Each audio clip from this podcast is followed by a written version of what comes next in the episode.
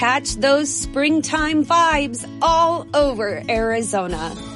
Break out of the winter blues by hitting the water at one of our lake and river parks. Take a hike among the wildflowers. Just make sure to stay on the trails and leave the flowers for the bees. Discover Arizona's best kept secret and visit azstateparks.com slash amazing to start your springtime adventure.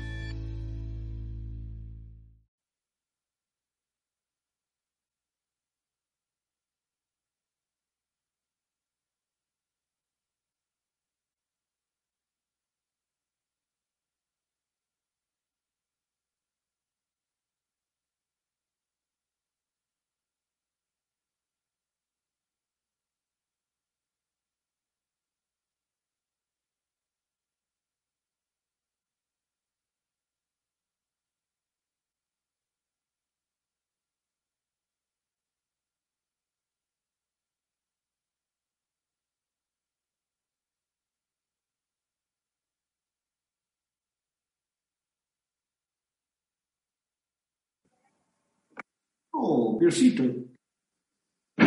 Los periodistas de América estamos unidos por la pelota. Opinión, polémica, debate y noticias. Zoom América. Sumate. Hola, ¿qué tal? ¿Cómo les va? Desde Buenos Aires, Argentina, en los estudios de Radio Rivadavia, la hora del continente. Una sola pasión, 10 países, 10 periodistas de los mejores. Sean todos bienvenidos. Esto es Sudamérica. 10 periodistas, un continente y la pasión del fútbol. ¿Qué más se puede pedir? Zoom América. Soy Soledad Franco, desde Paraguay. Sumate. Soy Felipe Espinal, desde Cali, Colombia, y los estaremos acompañando en Zoom América. Recuerden, opinión, debate y mucho más en nuestra fanpage. Sumate, Zoom América desde Colombia. Soy Pierre Manrique desde Perú, conductor de las voces del fútbol y formo parte de Zoom América, el programa deportivo que une al continente americano. Súmate, tú también. Soy Jorge Valdeón desde Quito, Ecuador y les invito desde aquí, desde mi estudio donde atesoro todos mis recuerdos más importantes del fútbol a que nos vean en Zoom América, un programa con 10 periodistas de cada uno de los 10 países que pertenecen a la Conmebol. Analizaremos todo lo que sucede en el fútbol y los torneos más importantes como eliminatorias, Copa Libertadores, Copa Sudamericana. Un abrazo, los esperamos. Súmate a Zoom América. Análisis táctica, análisis de datos. Estaremos hablando del fútbol, compro canal de YouTube Suma América OK. Yo soy Gustavo Fogaza y hablo desde Brasil. Todo el continente hablando de fútbol. Soy Giuseppe Palmarielo desde Caracas, Venezuela. En Zoom América comentamos el fútbol sin mascarilla. Soy Manolo Fernández desde Chile eh, y en un mundo globalizado como el que nos envuelve, nos reunimos los 10 países de este continente cada jueves por la noche para debatir, analizar y, y, también darte las primicias que recién vas a encontrar en los medios clásicos al día siguiente. Así que recuerda, Zoom América en sus plataformas digitales cada jueves por la noche. Les esperamos. Una opinión seria sobre todos los temas de actualidad en Sudamérica. Soy el Turco Verdeja desde La Paz, Bolivia. Ya estamos todos prontos. Se viene Zoom América. Soy Ernesto Faría desde Montevideo, Uruguay. Sumate. Unidos por la pelota. Zoom América. Sumate.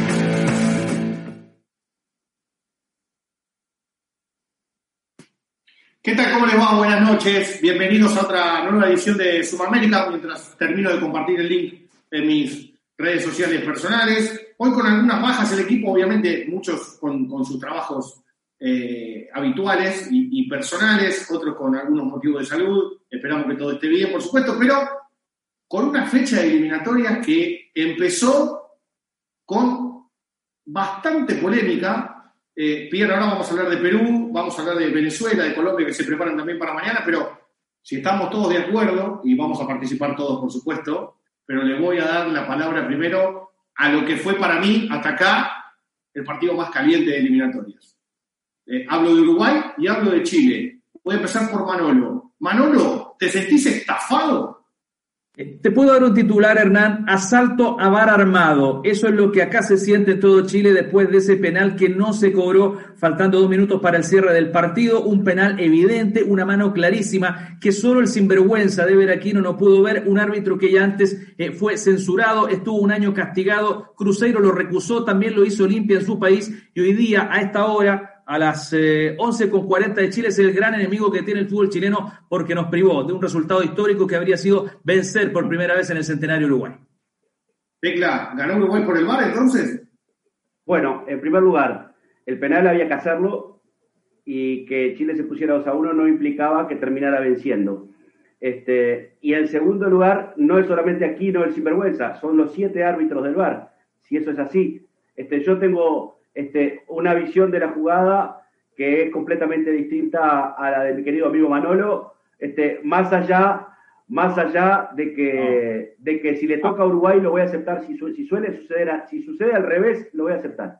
Pero qué visión distinta Aquí- puedes tener, Tecla. ¿Qué visión distinta puedes tener? El jugador de, el jugador de la selección uruguaya hace un gesto técnico hacia adentro, de, de meter el brazo hacia adentro, tratando de evitar que la pelota le pegue, y eso está específicamente cla- está claramente especificado en el reglamento que, que por algo los jugadores van a marcar como soldaditos, no tienen en ningún momento intención de jugar con la pelota con la mano y tampoco tiene intención de ampliar el radio del cuerpo como sí lo hace el jugador chileno cuando se tira abajo y se salta con el brazo abierto. La mano es mano. Y si no hacemos un programa de física cuántica, Tecla, perdóname, la mano es mano. ¿Vos Tecla el chileno, pero vos creés que el jugador chileno tiene intenciones de jugar la pelota con la mano? No, eh, Hablemos eh, de fútbol. ¿Vos creés que el jugador chileno tiene intenciones de jugar la pelota con la mano? No, no, no, hay dos jugadas distintas. Ninguno de los dos tiene intenciones. Ahora los dos le pegan no, pero te- Hernán, el reglamento es claro. El jugador cuando va a marcar dentro del área, lo que tiene que hacer es tratar de no ampliar el radio del cuerpo para evitar que la pelota le pegue en la mano. Si un jugador se tira en el área o barre y amplía el radio del cuerpo, asume el riesgo de que la pelota le pegue y los árbitros cobran penal. El VAR, los, y si ponía siete árbitros más te lo iban a cobrar. En la jugada de Coates es al revés. El gesto es tratar de evitar que la pelota le pegue. E- e- ese es el reglamento. No pueden equivocarse siete árbitros. Entonces está toda la Conmebol en contra de Chile. Mañana cae toda la Conmebol en contra de Chile. Es un complot. Te voy a decir tres cosas. Uno, si me vas a hablar de radio y esas cosas, traigamos un profesor de geometría, yo me paro y me largo de acá. No tengo problema, querido Tecla. Eh, no me salga con esas cosas. Dos, si quieres mostrarme el reglamento, leámoslo entero, pero no sé si la gente va a poder en 40 minutos leer todo el reglamento. Y tres, si yo me equivoco en la interpretación, que te lo puedo conceder, eh, me extraña que esté Claudio Bravo, Gary Medel, Iván Zamorano y todo el país por redes sociales hablando de robo eh, a mano armada como ha pasado esta noche. Y si hubiese pasado en Uruguay, todos los uruguayos estábamos haciendo lo mismo porque una cosa es el sentimiento y el corazón y otra cosa es el reglamento. Yo lo Yo no estoy contra Uruguay, Tecla, yo no estoy contra Uruguay, estoy contra eh, el referee que estuvo a cargo de esa sanción. Aquí, en- aquí en el fútbol uruguayo pasan permanentemente esas jugadas. Los jugadores van regalados con los brazos abiertos y les cobran penal. Este, y cuando el jugador trata de evitar que le pegue, no los cobran. Y el VAR está para eso. ¿Cómo se pueden equivocar siete árbitros que vieron la jugada de todos los colores? De todos lados. Eh, No, eso, no. Sí, la, qué pena que me meto en esa conversación con las buenas noches para todos, pero si, si la de Chile fue, si la de Chile fue penal, la, la de Uruguay también es penal, los dos son penales clarísimos, y es más, y es más penal, es más penal lo de Uruguay. Ahora, Uruguay no tiene la culpa, Uruguay no tiene nada que ver en el paseo, Uruguay va y cobra y es gol. Voy a, agregar, voy a agregar una visión más a esta discusión. Primero, para mí, que si uno es penal, el otro es penal. Dicho, esto, para, dicho esto, para mí no son penales ninguno de los dos. En el fútbol no deberían ser penales esas jugadas. Bueno. ¿Cómo Ah, que pero- no? Hernán. ¿Cómo que no? Los dos son penales clarísimos. Pero Hernán, eh, a ver, Hernán, Hernán, mi, que- mi querido Hernán, el reglamento, el reglamento es uno y hay que aplicarlo. No, pero para, para. Que no deberían ser, no existe. Entonces el VAR, ahora el VAR cae por su... Hay que derrumbar el VAR, no sirve para más nada. El Sin criterio no sirve, sin criterio referil no sirve. Siete árbitros. Pero el error es la regla. ¿Saben por qué? Se los explico rápido.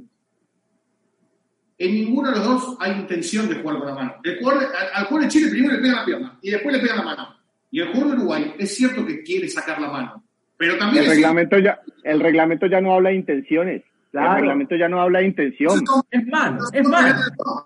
Si no hablan de intenciones, son penales los dos. No, Es más, por eso te estoy diciendo. No, el reglamento, habla, el reglamento habla del riesgo que asume el jugador en la jugada. Si amplía Ahí el sí. cuerpo o no lo amplía.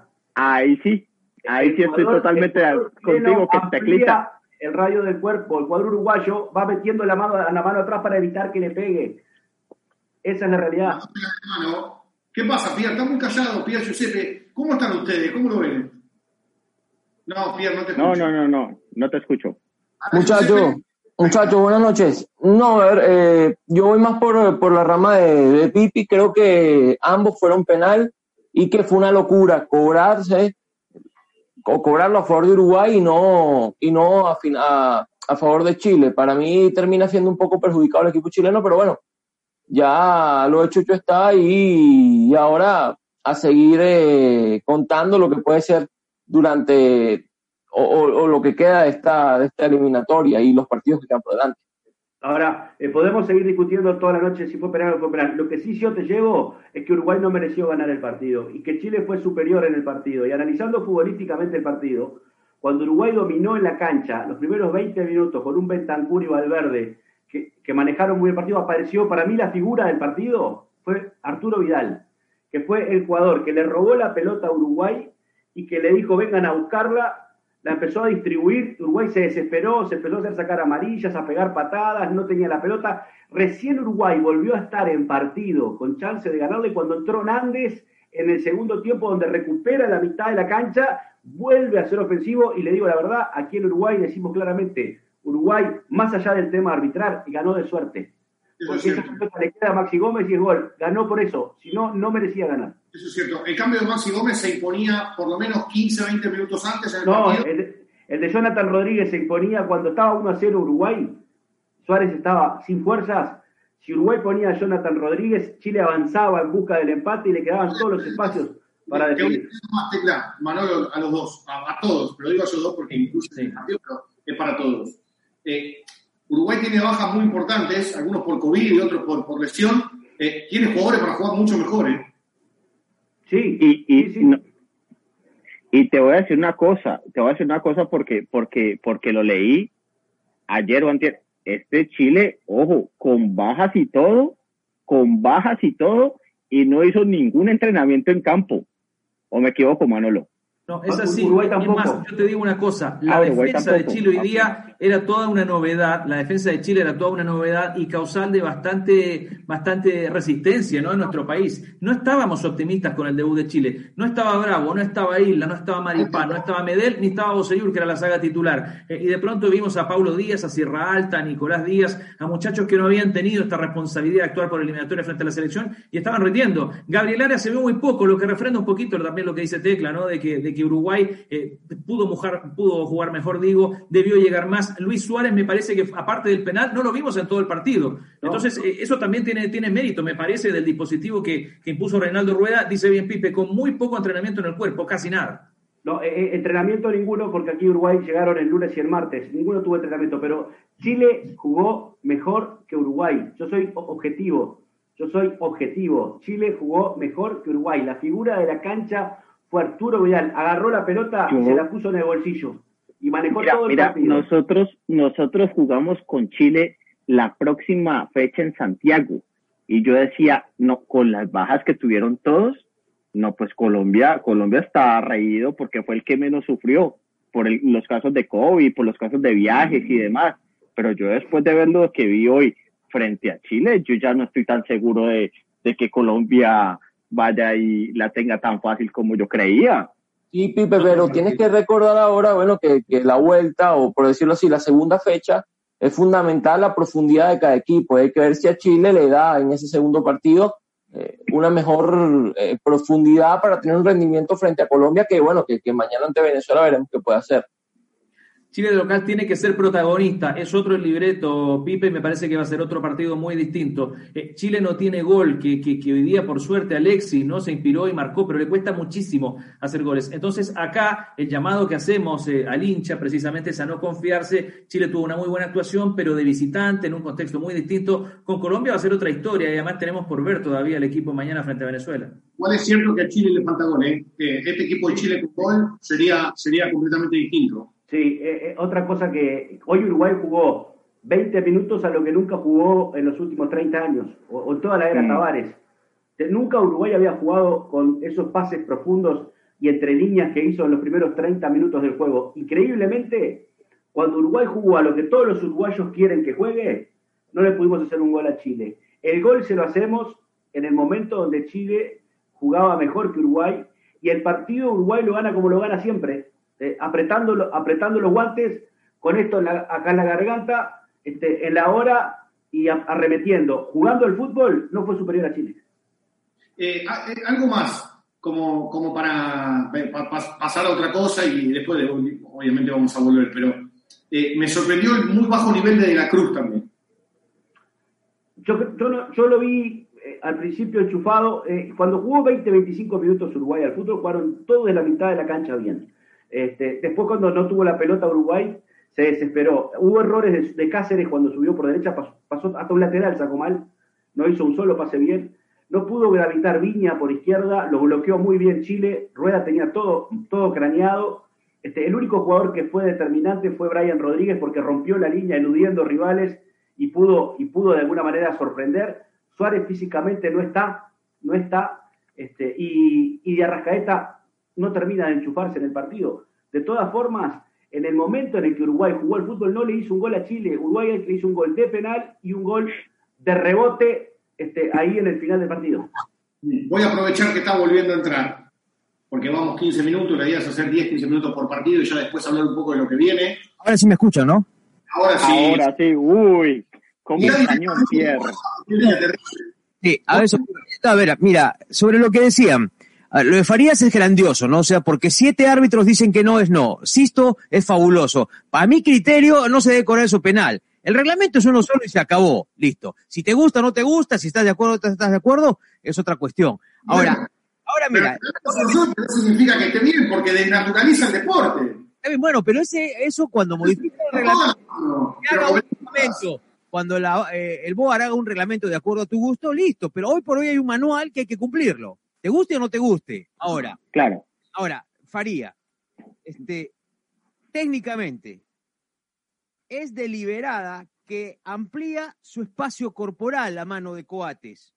No, la mano de Cuates va hacia adentro. Entonces, el No. o sea, eh, acabo estoy, mira, lo que estoy hablando es porque obviamente te queda una duda y hablo con alguien que sabe un poco de esto. No voy a mencionar su nombre, pero me dicen, clara infracción de mano. Es deliberada, deliberada porque amplía su espacio corporal. Listo, tecla. Ahora, yo no he visto el partido porque casi en paralelo jugaba Perú. No, no, pero no, pero, eh, A ver, pero no sé Pierre, si- Pierre, querido, A ver, Pierre, pero- querido, eh, eh, es, una, es una cuestión de interpretación. Eh, la pelota pega en la mano, pero Cuates está llevando la mano de afuera hacia adentro para ponerla atrás. Bueno, está ver. tratando de que no le pegue. La jugada la he visto, Tecla. Para mí es penal también. Pero bueno, para buscar un consenso hablé con un especialista y me dice que es penal y la, especialista no es uruguayo, ni chileno, ni peruano. ¿Está? Es más, Pero voy a verá decir- que son siete, son siete árbitros los que están en el bar, ¿eh? Bueno, más pero menos. más allá de la acción de eso, creo que el motivo del análisis, si fue despojo, no fue despojo, si fue robo, no fue robo, es una cuestión más profunda. En el desarrollo del juego, ¿mereció ganar Uruguay? No, eso, eh, de, eso, de eso es otra cosa distinta. Pero a eso Eh, tenemos que ir. No, no, ya lo, se, lo, se lo reconozco a Manolo. Chile fue superior a Uruguay. El dueño del partido fue este, Arturo Vidal. Arturo Vidal, Manolo, Arturo Vidal iba a jugar detrás de los dos puntas. Pero ¿Dónde terminó jugó- jugando de lateral, de ¿Dónde, central. dónde jugó Arturo Vidal? No, Delante de los defensas y detrás de los volantes. No, Se un puso despliegue de volante tapón. Fue, Se un despliegue impresionante. tapón para robarle la pelota a Uruguay. ¿O no? Estaba en todos lados. Me, eh, me parece que fue una de las figuras con Alexis y con Sierra Alta, un muchacho que nos sorprendió mucho porque juega poco en el fútbol europeo, eh, no tiene mayor continuidad en la selección, es muy joven y también me parece que rindió bastante bien en el fondo como los duelos a Suárez. Lo incomodó, no lo dejó darse vuelta nunca. Suárez saltó a cabecear todas las veces de espalda, nunca estuvo de frente al arco Suárez. Fue un gran partido de Sierra Alta. Quiero ir a Paraguay, Perú. Quiero ir a Paraguay, Perú. Pierre, te voy a decir una sola cosa. Dime, querido. No soy peruano, claramente, pero qué orgullo me daría la selección porque salva la ropa de la Copa Libertadores y los equipos peruanos. ¿eh? Pero, ¿qué, qué, ¿querés que te diga una, una, una cosa, Pierre? Para mí, Perú era la selección que mejor terminó jugando las eliminatorias pasadas. Es más, le faltaba gol, porque era indudable que le faltaba gol, pero qué bien jugaba esa selección de Gareca. Y me alegra porque tampoco vi mucho el partido, porque aquí solo transmitieron el partido de, de, de, Chile, de Chile-Uruguay. No, pero ver. me alegra mucho por Perú. Yo creo que el tema es el siguiente. Eh, Me están recepcionando bien, ¿no? Porque tengo unos problemas para. Perfecto. Perfecto. A ver, mira. Este. Te lo había planteado la otra vez, Hernán, y ustedes, muchachos. Es una isla la selección peruana respecto a lo que son los clubes en Perú. Por eso es muy meritorio lo que ha hecho Ricardo Gareca y que siempre este, provoca darnos un, un gusto ver este equipo, porque este equipo tiene actitud, tiene propuesta. En el desarrollo del partido, eh, fue clara la idea, jugando con tres mediocentros en el arranque de- del, compromiso, el primer tiempo, de un equipo que esperara.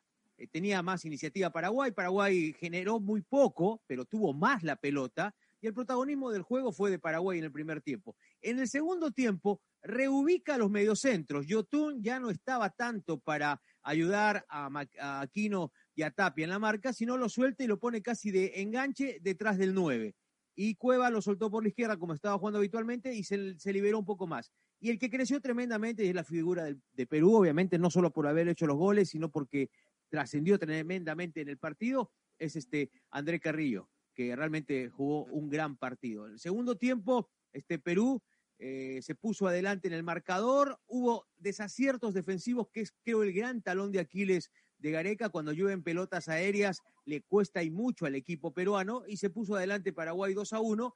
Pero sobre el final, nuevamente, Perú no es un equipo que baja la guardia, no es un equipo que da por perdido el compromiso, logra la igualdad a través de un centro de izquierda de Trauco y el cabezazo de Carrillo. A la hora de analizar el juego, yo creo que está bien el empate. O sea, por lo que generó Paraguay, que cambió muchísimo con el ingreso de Romero.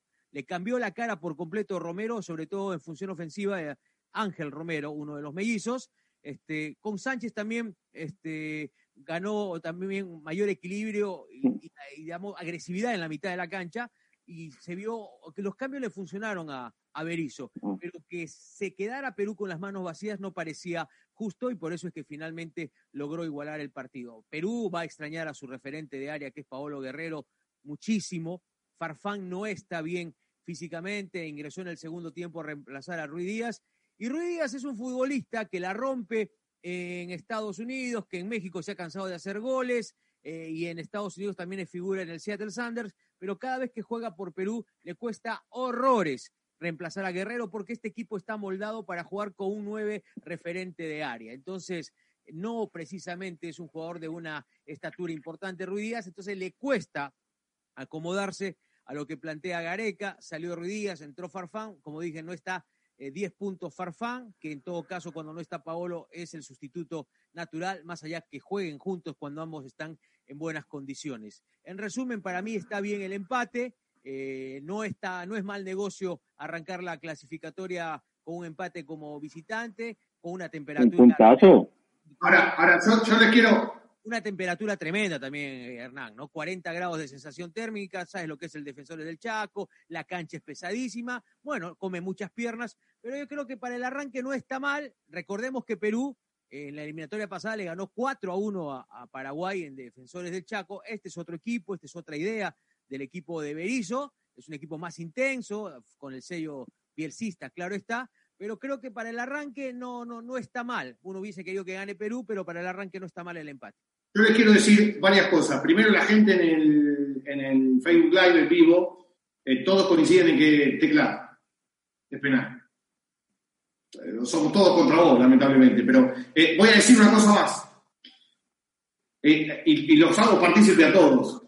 Te digo una sola cosa. En, en una época, cuando yo era más joven, cabecear en ataque en el minuto 85 en el defensor del Chaco tenía que ir con un tanque. No había manera. que a una selección paraguaya le cabecee y le, y le empate el partido sobre la hora. Es verdad. Me sorprende, ¿eh?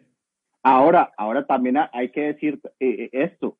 Las últimas eliminatorias de, de Paraguay no han sido buenas. Las últimas eliminatorias de Paraguay, todo el mundo le ha ido a sacar puntos Paraguay no va en casa. No va al mundial desde Sudáfrica. Este, Eso. Digamos que el sello de Berizzo es un equipo más intenso, un sello bielcista, no estamos descubriendo nada y Manolo lo debe conocer porque fue asistente de, de Bielsa en Chile y además dirigió a O'Higgins y nosotros conocemos, Hernán, todo el pensamiento de, de Berizzo, que es un alumno este, claro, preclaro de, de, de Bielsa, pero obviamente este es otro Paraguay. No, no estoy diciendo que también sea candidato, pero me parece que va a pelear más que el Paraguay que nos ofrecía chiquiarse, ¿no? Sí, pero eh, es raro que le cabeceen a Paraguay. Eh, el empate igual termina estando bien. Para mí, para mi gusto termina estando bien. Pero eh, yo coincido con Pipe. Para mí eh, hubo selecciones paraguayas anteriores que tenían en nombre por lo menos mejor equipo. Y no le ha ido bien. Entonces habría que ver cómo responde esta selección de Berizzo. Es que, es que Paraguay históricamente ha sido de fuerza, de coraje, de garra, de meter, de ir por arriba. Ese es el Paraguay que, que, que conocemos. Ahorita Paraguay, de esos Paraguay antiguos, estamos lejos. Yo, yo coincido, no sé si todos han podido ver el partido de Paraguay. Lamentablemente hay partidos que no, que, que- que no, no son televisados. Aquí daban los dos al mismo tiempo y yo no, eh, en el No, trabajo. es, es imposible. Es, es imposible verlo, pero no necesito ver a Paraguay para darme cuenta que no es hace años que Paraguay perdió. Desde que se terminó la camada de Ayala, este, Arce eh, y los grandes jugadores de, de Cabañas, desde que se terminó esa gran camada, este, nunca pudo Paraguay hacer el reciclaje de jugadores, que es lo mismo que nos espera a Chile y a Uruguay. ¿eh? Porque a Manolo, que lo tengo aquí a mi derecha, se le están terminando los soldados. Ya eh, es el último baile para unos cuantos. Y para Uruguay es el último baile de Godín, el último baile de Cavani. Estamos muy esperanzados. Hoy una ilusión óptica en la cancha de Uruguay. Cuando Bentancur y Valverde hacían, salían jugando. Yo, cada vez que Godín agarraba la pelota y se la daba a campaña y salía jugando Uruguay, a mí me quedaba atragantada acá la cosa porque yo estoy acostumbrado a ver a Uruguay y así fue. Y, y de repente salían jugando y uy, ¿cuántas veces estuvimos ahí? ¿Cuántas veces en la- de arranque perdimos una pelota? Pero déjenme, Casi déjenme, un gol.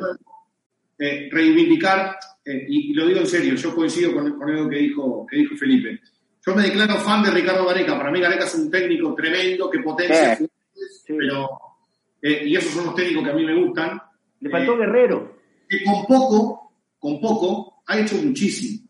Porque, eh, eh, co- como bien decía Piero, hoy Ruiz Díaz no es nueve, eh, a Farfán le falta, eh, sin embargo, súper sacrificado Perú, eh, súper sacrificado ese equipo. Ah, él tiene muy claro, porque en el segundo tiempo, como te digo, rearma el- lo que es el medio campo, el, el- el eje y los dos interiores, y entonces lo suelta más a Yotun. Yotun jugó de enganche en el segundo tiempo. Entonces, en el primer tiempo, por eso le cedió la pelota a Paraguay y el que tenía la propuesta y la tenencia era el equipo paraguayo. En el segundo tiempo se suelta más Perú y por eso es que se termina poniendo adelante en el marcador. Ojo que el gol de, Paraguay, este, aquella acción de Romero que parecía que estaba invalidado, pero en esta el VAR sí estuvo bien, aunque nos perjudicó a nosotros la decisión, el VAR estuvo bien. Está habilitado Romero y por eso es que logra eh, eh, empatar el partido, ¿no? Y luego lo termina dando, dando vuelta con, nuevamente por intermedio de, de Romero. Pero más allá de esa cuestión,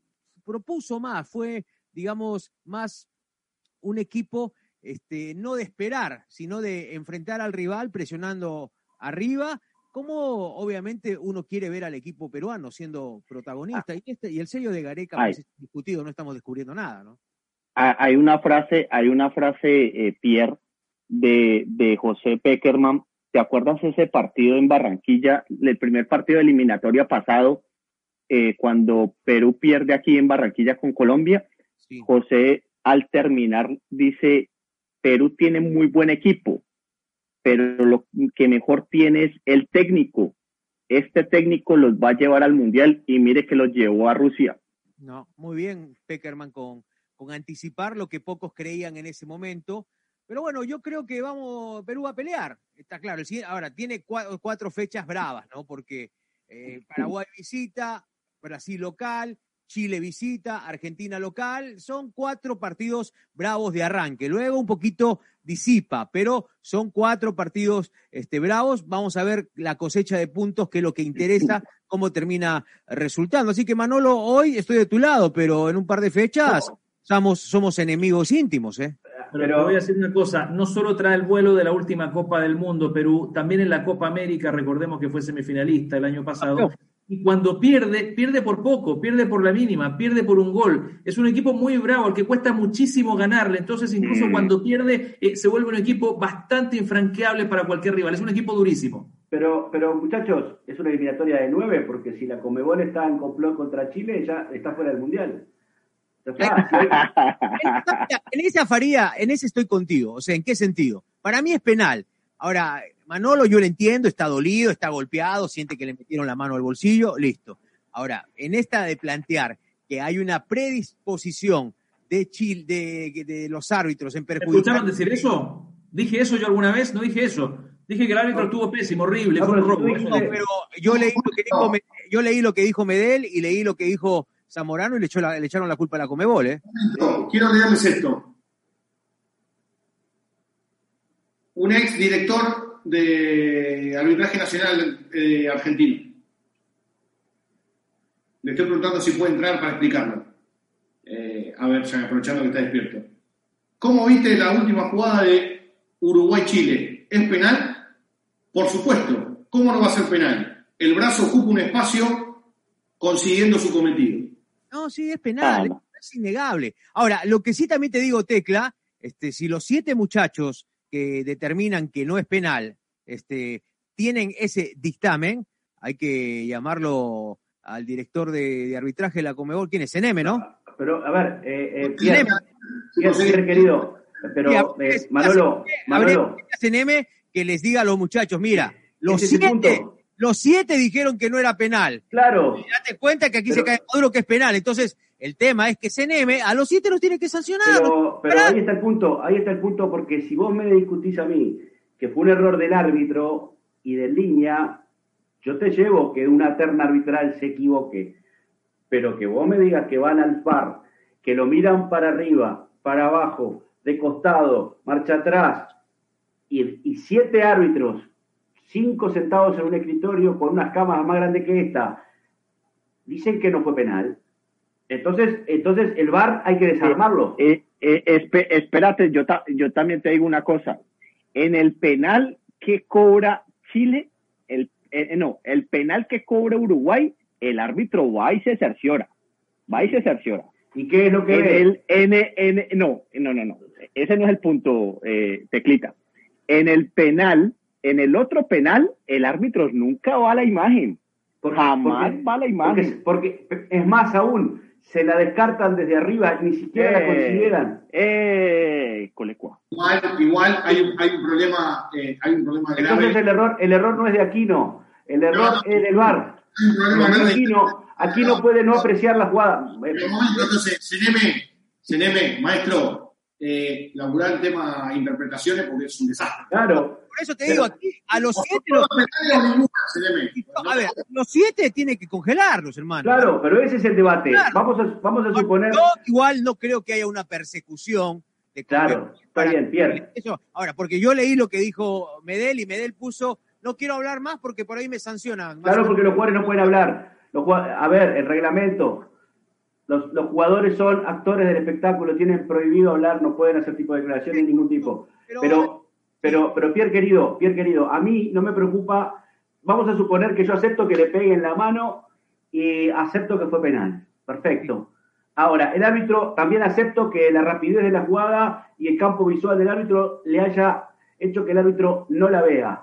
Ahora, ¿cómo puede ser que cinco, tipos, que, que cinco tipos sentados en un, en un escritorio ni siquiera le digan al árbitro, hey, posible penal?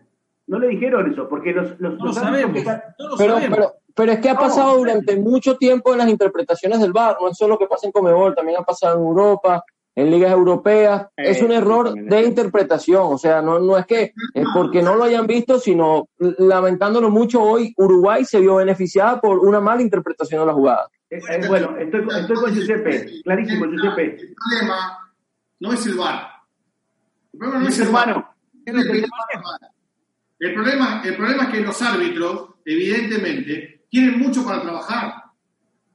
Tienen pero- mucho para trabajar. Pero, Porque, pero, pero, pero Hernán querido, Hernán si una querido, pelota pega, pará, Tecla, pero déjame terminar. Si una pelota pega en una mano y es penal, si pega en otra mano, es penal. ¿Y sabés qué? Vamos camino, vamos camino. ¿Y por qué están degenerando el juego? Vamos camino Claro. al toque. Apuntar en las manos. Si pega- déjame decirte, déjame, ¿sabés lo que está pasando? ¿Sabés lo que están pasando? Se están concatenando una cantidad de cosas. Primero, empiezan a entreverar la mano. La mano en el área tiene que ser penal. Y punto. Para allá, para arriba, para abajo y chao. Ahora, si vos le atribuís a una mano, no todas, decís, no todas las manos en el área son penal, porque eso dice el reglamento. No Así es. todas las manos en el área son penal. Así Si es. vos, si vos dejas a, a interpretación del árbitro si es penal o no es penal, está pasando esto que pasa hoy entre nosotros.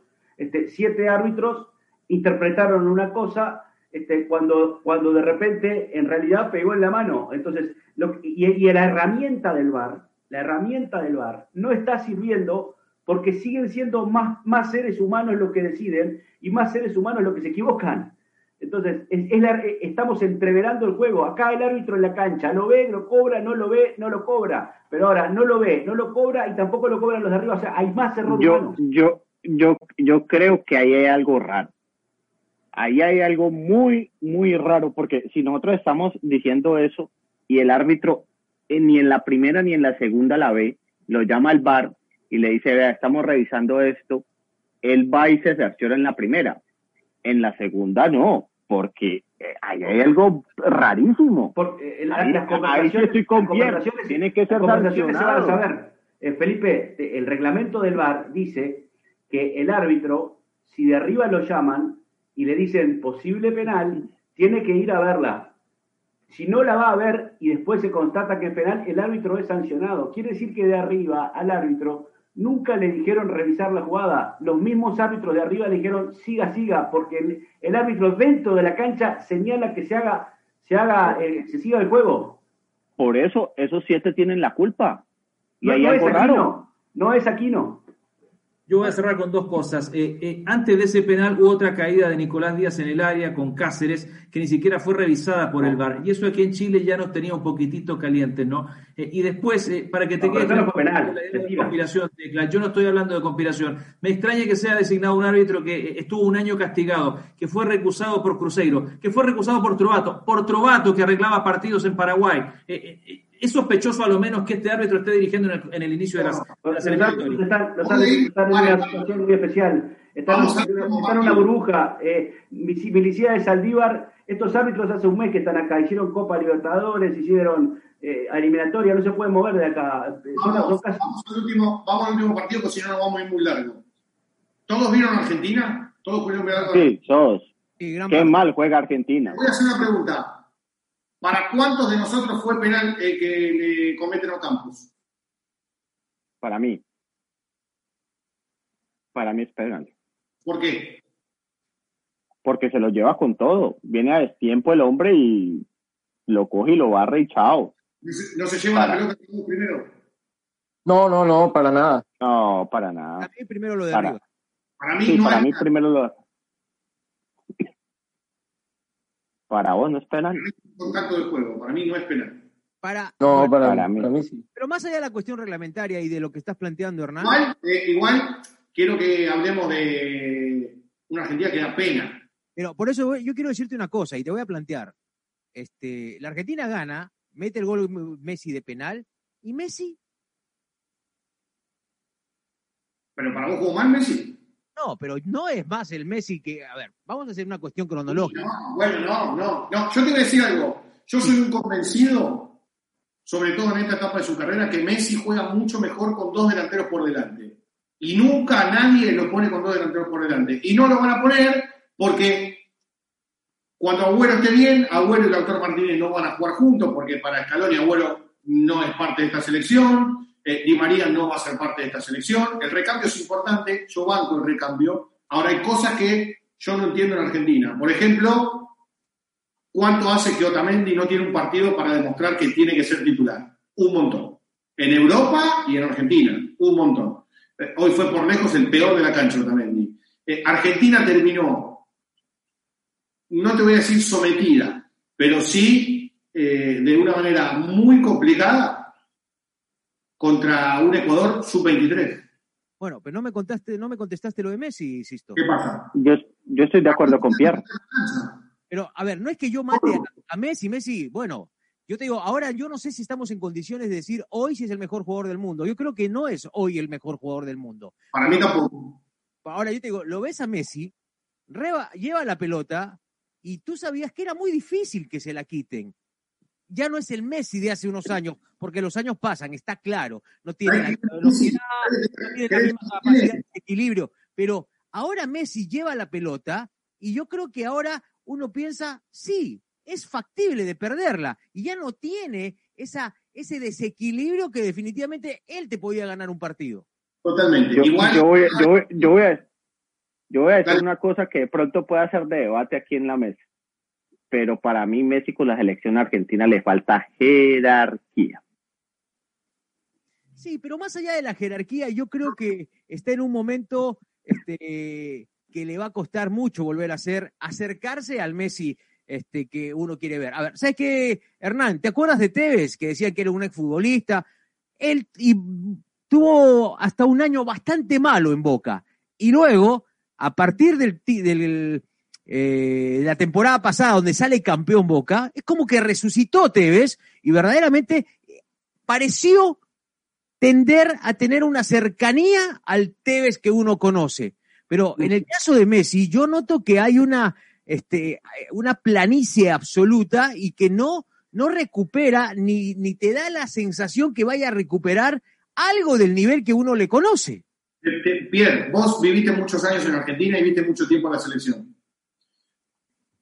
Vos agarrás la lista de Argentina y este es un error del técnico. Técnico, quiero aclarar al que yo eh, respeto, que es Scaloni, más allá de que algunos otros no. Este es un error del técnico. Hoy puso a Acuña en una línea de tres volantes, cuando Acuña claramente juega con cuatro volantes, va bien por afuera y lo mejor que hace es ir y venir y tirar buenos centros. No entiendo de qué jugó Acuña. Tagliafico nunca pasó al ataque, porque como estaba Acuña, Tagliafico no pasaba al ataque, que es lo que mejor hace. Perfecto, dale, sigo. Ocampos, ¿cómo juega bien en el Sevilla? ¿En un 4-2-3-1 por afuera? Jugó de, extremo. Perfecto, dale, sigo. Eh, alguien que me explique por qué, por qué, porque vos me, Dybala, sacá de Dybala que tuvo un problema, dale. ¿Por qué no jugó Papu Gómez, por ejemplo? No puede jugar Papu Gómez con Messi, no le puedes poner uno que, que más o menos juegue al ritmo de él, porque es fácil caerle a Messi, ¿eh? yo no lo voy a defender. Cuando juega mal, juega mal, pero para mí hoy no jugó mal.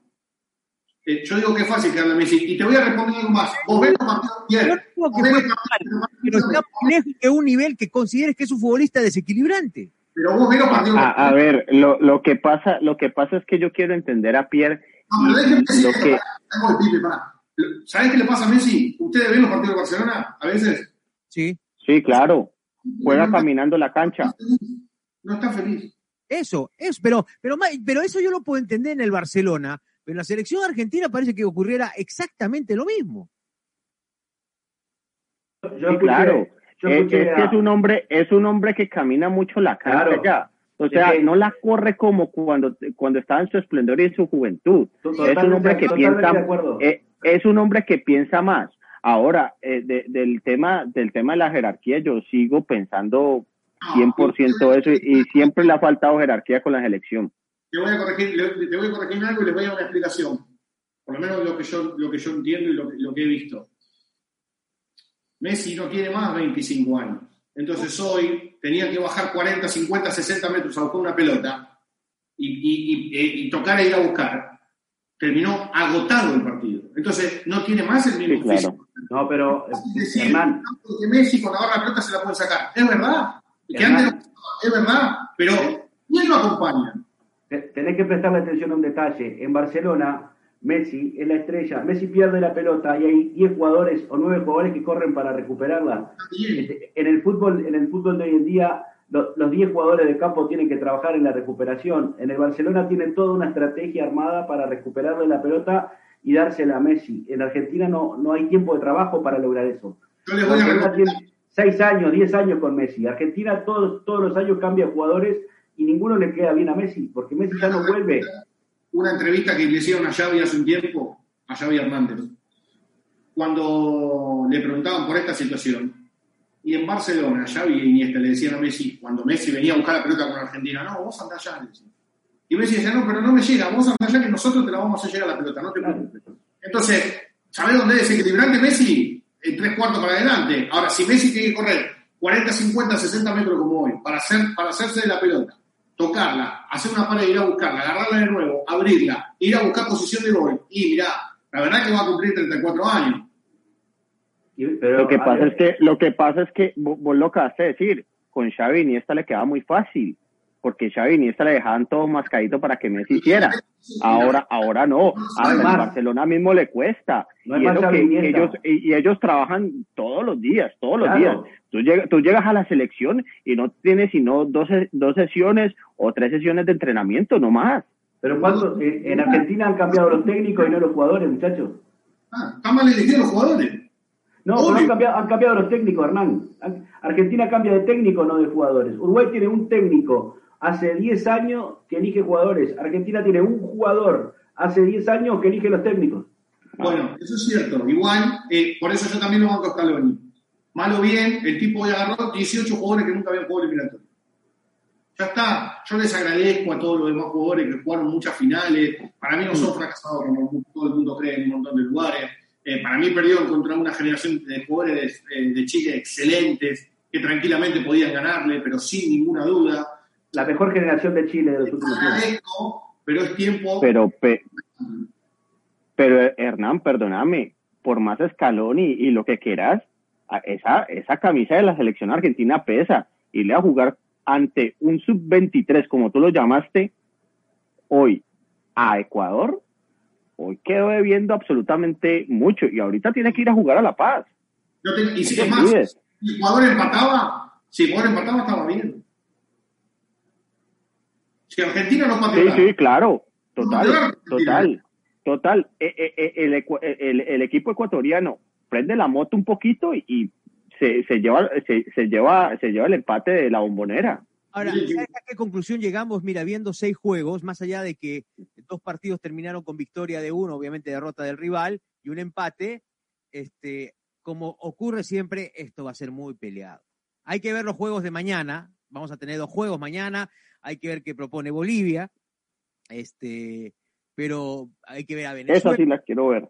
¿Me entiendes? Pero a lo que yo voy, esto como ocurre, va a ratificarse nuevamente que que es la clasificatoria, espera un rato, Tecla, es la clasificatoria más jodida del mundo. Esto te lo demuestra. O sea, si en un momento dado el sub-23 de Ecuador, como dice Sisto, hasta le pudo acaso empatar a la Argentina en la mismísima bombonera, más allá que sea sin público, etcétera, etcétera, etcétera, digo, es una, una clasificatoria que va a tener, va a seguir teniendo el mismo sello, muy peleada, muy complicada, y hasta la Mm. final se va a saber. Para mi amigo, para mi amigo, para mi amigo Hernán Sisto que cubre la AFA y la Conmebol y la FIFA y está ahí con los con los gordos con, cerquita. Le voy a preguntar una cosa, los cinco cambios son para toda la eliminatoria? En principio, para lo que. No, pero la eliminatoria es larga, eso no es- eh, eso no, lo podemos decir. Ah, ok. La reglamentación decía, se permiten los cinco cambios por un tema de la pandemia. Bien. Correcto. Pregunto, pregunto, ¿es lo mismo ir a la altura de La Paz con tres cambios que con cinco? No, no, Uy, no. Bueno, No. hoy es más que necesario por las actuales circunstancias. De hecho, date cuenta cuántos jugadores terminan acalambrados, este, los cinco cambios. Pero si vamos a poner la excusa que porque el próximo año no hay cinco cambios, este, no, si con cinco cambios en La Paz sería otra historia, me parece que estamos abriendo el paraguas, ¿no? Pierre, Manrique, amigo peruano, ir a, a Bolivia y jugar 45 minutos con cinco, con cinco jugadores y en el segundo tiempo cambiar el 50% de los jugadores que están en el campo corriendo, es una ventaja tremenda. Tenés cinco cambios, cinco cambios. El 50% del equipo lo cambiás en la altura de La Paz, a donde la gente se muere ahogada. Quiero decir esto. Mirá, ni siquiera el turco entró hoy ahogado que está. Quiero decir esto. Quiero decir esto, esto en serio. Yo no digo, despect- yo no despectivamente lo del sub-23 de Ecuador. Es el sub-23, los jugadores son del sub-23. Y hay jugadores de menores de 20 años. Y hoy, por momentos, superaron a Argentina. Y nosotros, los argentinos, nosotros, que nos reímos de Alfaro, que Alfaro es defensivo. Que no, que Alfaro es defensivo. Miren que le ganamos a, a un sub-23 de Ecuador con un tipo que tuvo tres días de entrenamiento con sus jugadores, con un penal que no fue. Es una vergüenza eh, eh, lo de hoy. ¿Cómo que un penal que no fue? No, pero es la base de ese equipo, Hernán, es la base- Es preocupante. pero es la base del equipo de Célico que fue protagonista en una Copa del Mundo.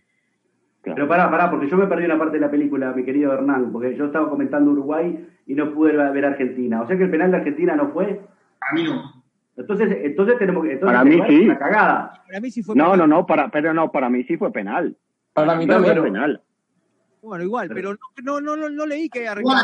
Bueno, le, doy- le voy a dar el penal. Fue penal. Argentina le ganó al sub-23 de Ecuador con un tipo que hace tres días que labura con el equipo 1 a 0 y dio pena.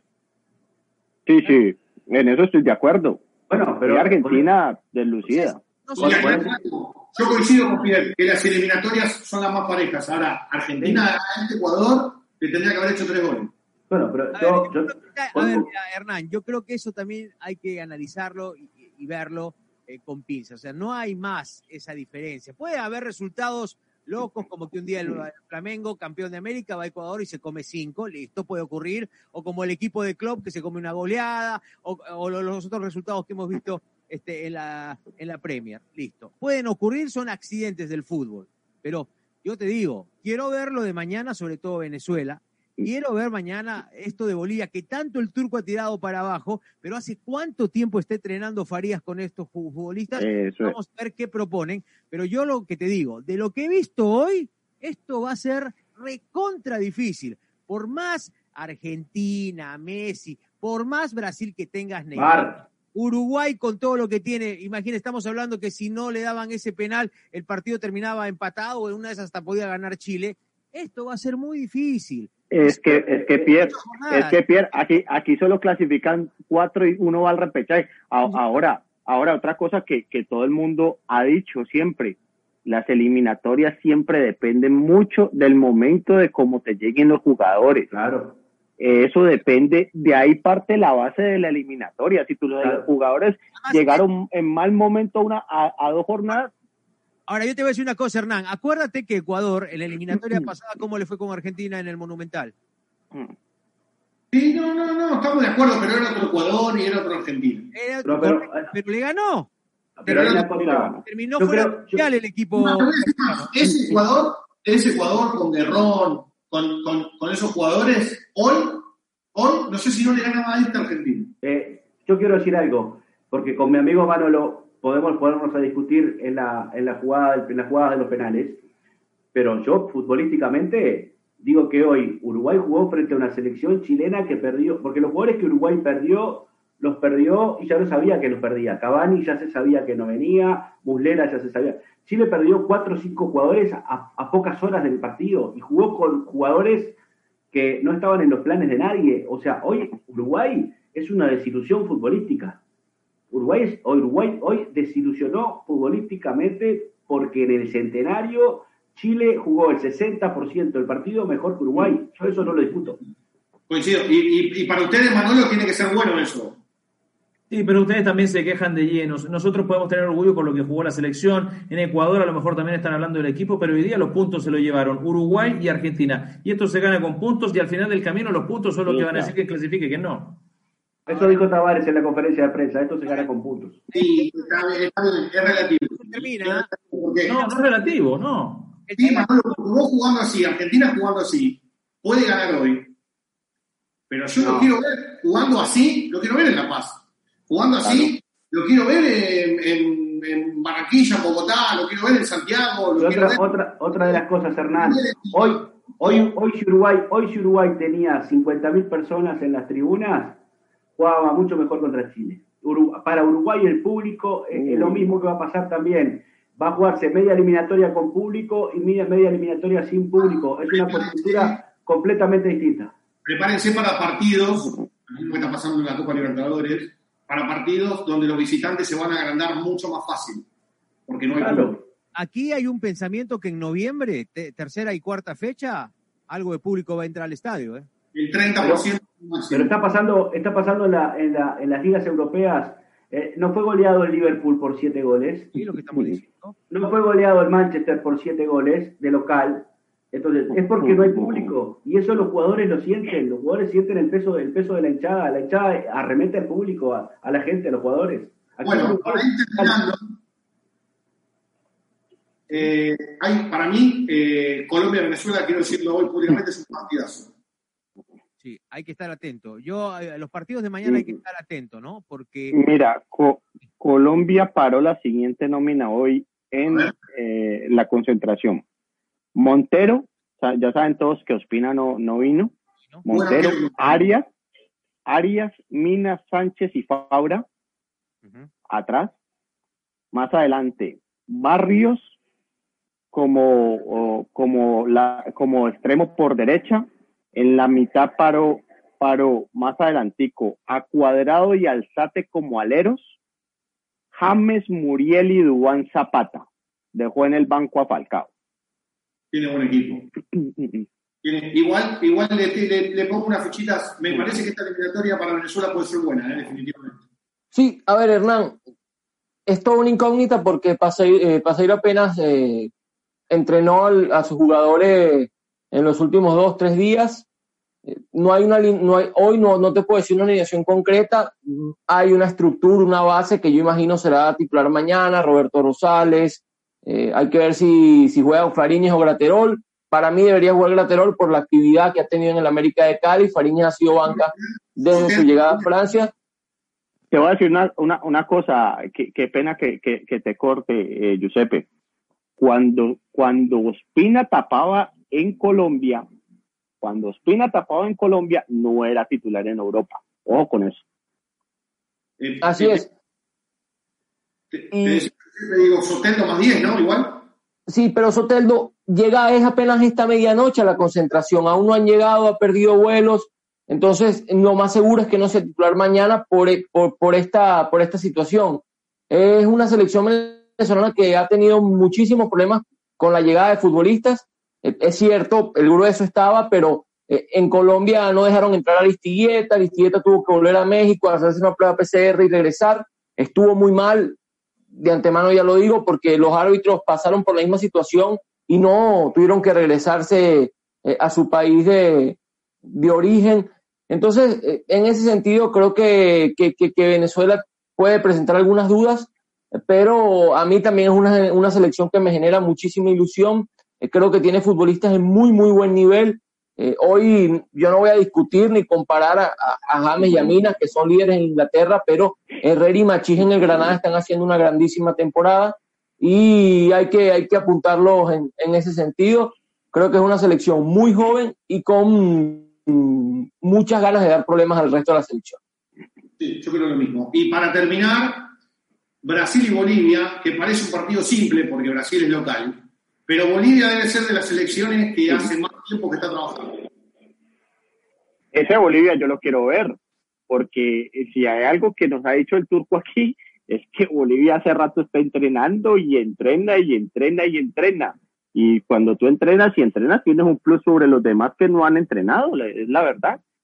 Y Farías, para este partido, tomó una decisión importante, es decir, dejó un grupo en La Paz, que es el grupo, yo te diría que, que uno de los jugadores más importantes de Bolivia, con mucho más cero, y viajó a Brasil con, con otros jugadores. Es decir, hay una, ahí eso, y eso es fundamental. O sea, Farías está manejando muy, muy, muy de cerca lo que puede ser la eliminatoria para Bolivia en casa. Porque, porque Bolivia sabe que los propios bolivianos también se tienen que aclimatar a La Paz.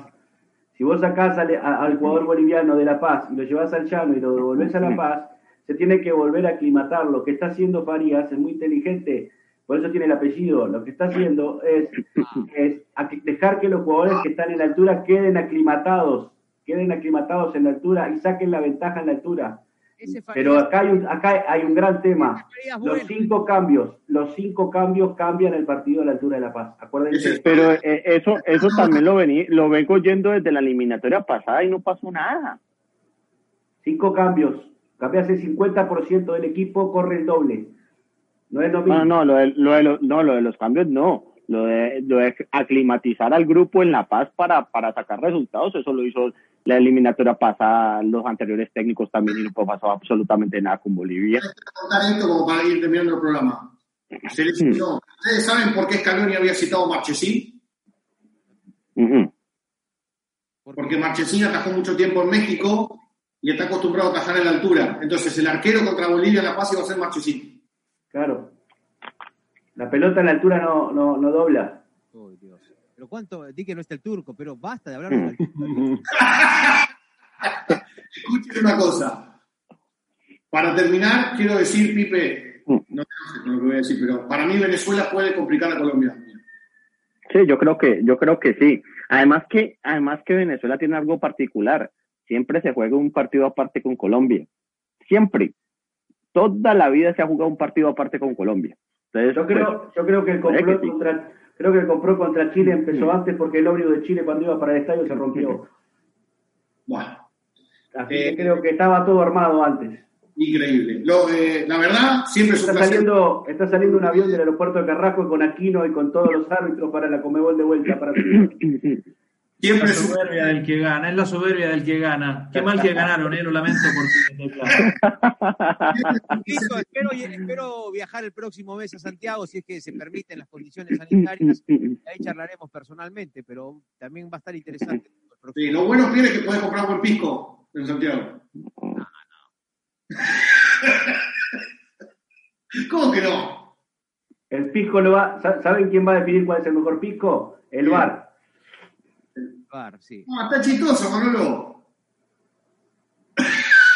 Faría, Faría toma vino chileno, cuidado que me lo confesó, toma vino chileno. Siempre es un placer discutir de fútbol con ustedes. Eh, que sepa la gente que este grupo discute de fútbol, pero si quiere mucho. Dicho esto, tecla devolver la billetera a Manolo, dale, en serio, ya está. Chao, Manolo. Por el dedo de Jara. Hoy nos ganaste. Está dolido todavía, está dolido todavía. Por el dedo, por el dedo de Jara. Chicos, un, sa- un saludo a la gente, un saludo a la gente de la Humobanda. Sí, claro, y la Rondona también, que está reproduciendo este programa. Y, y en Pa- y en Paraguay pelota tatá. Un beso, Sole. Un beso a Sole, un beso al Turco, a Gustavo que está mudándose. Mañana Eh, volvemos, ¿eh? Mañana capaz que estén atentos a Suma América OK, que capaz que hay alguna sorpresita. ¿eh? Bueno. Chau. ¿Quién Chau. dice que Chau. una edición especial? Chau a todos. Chao, nos vemos.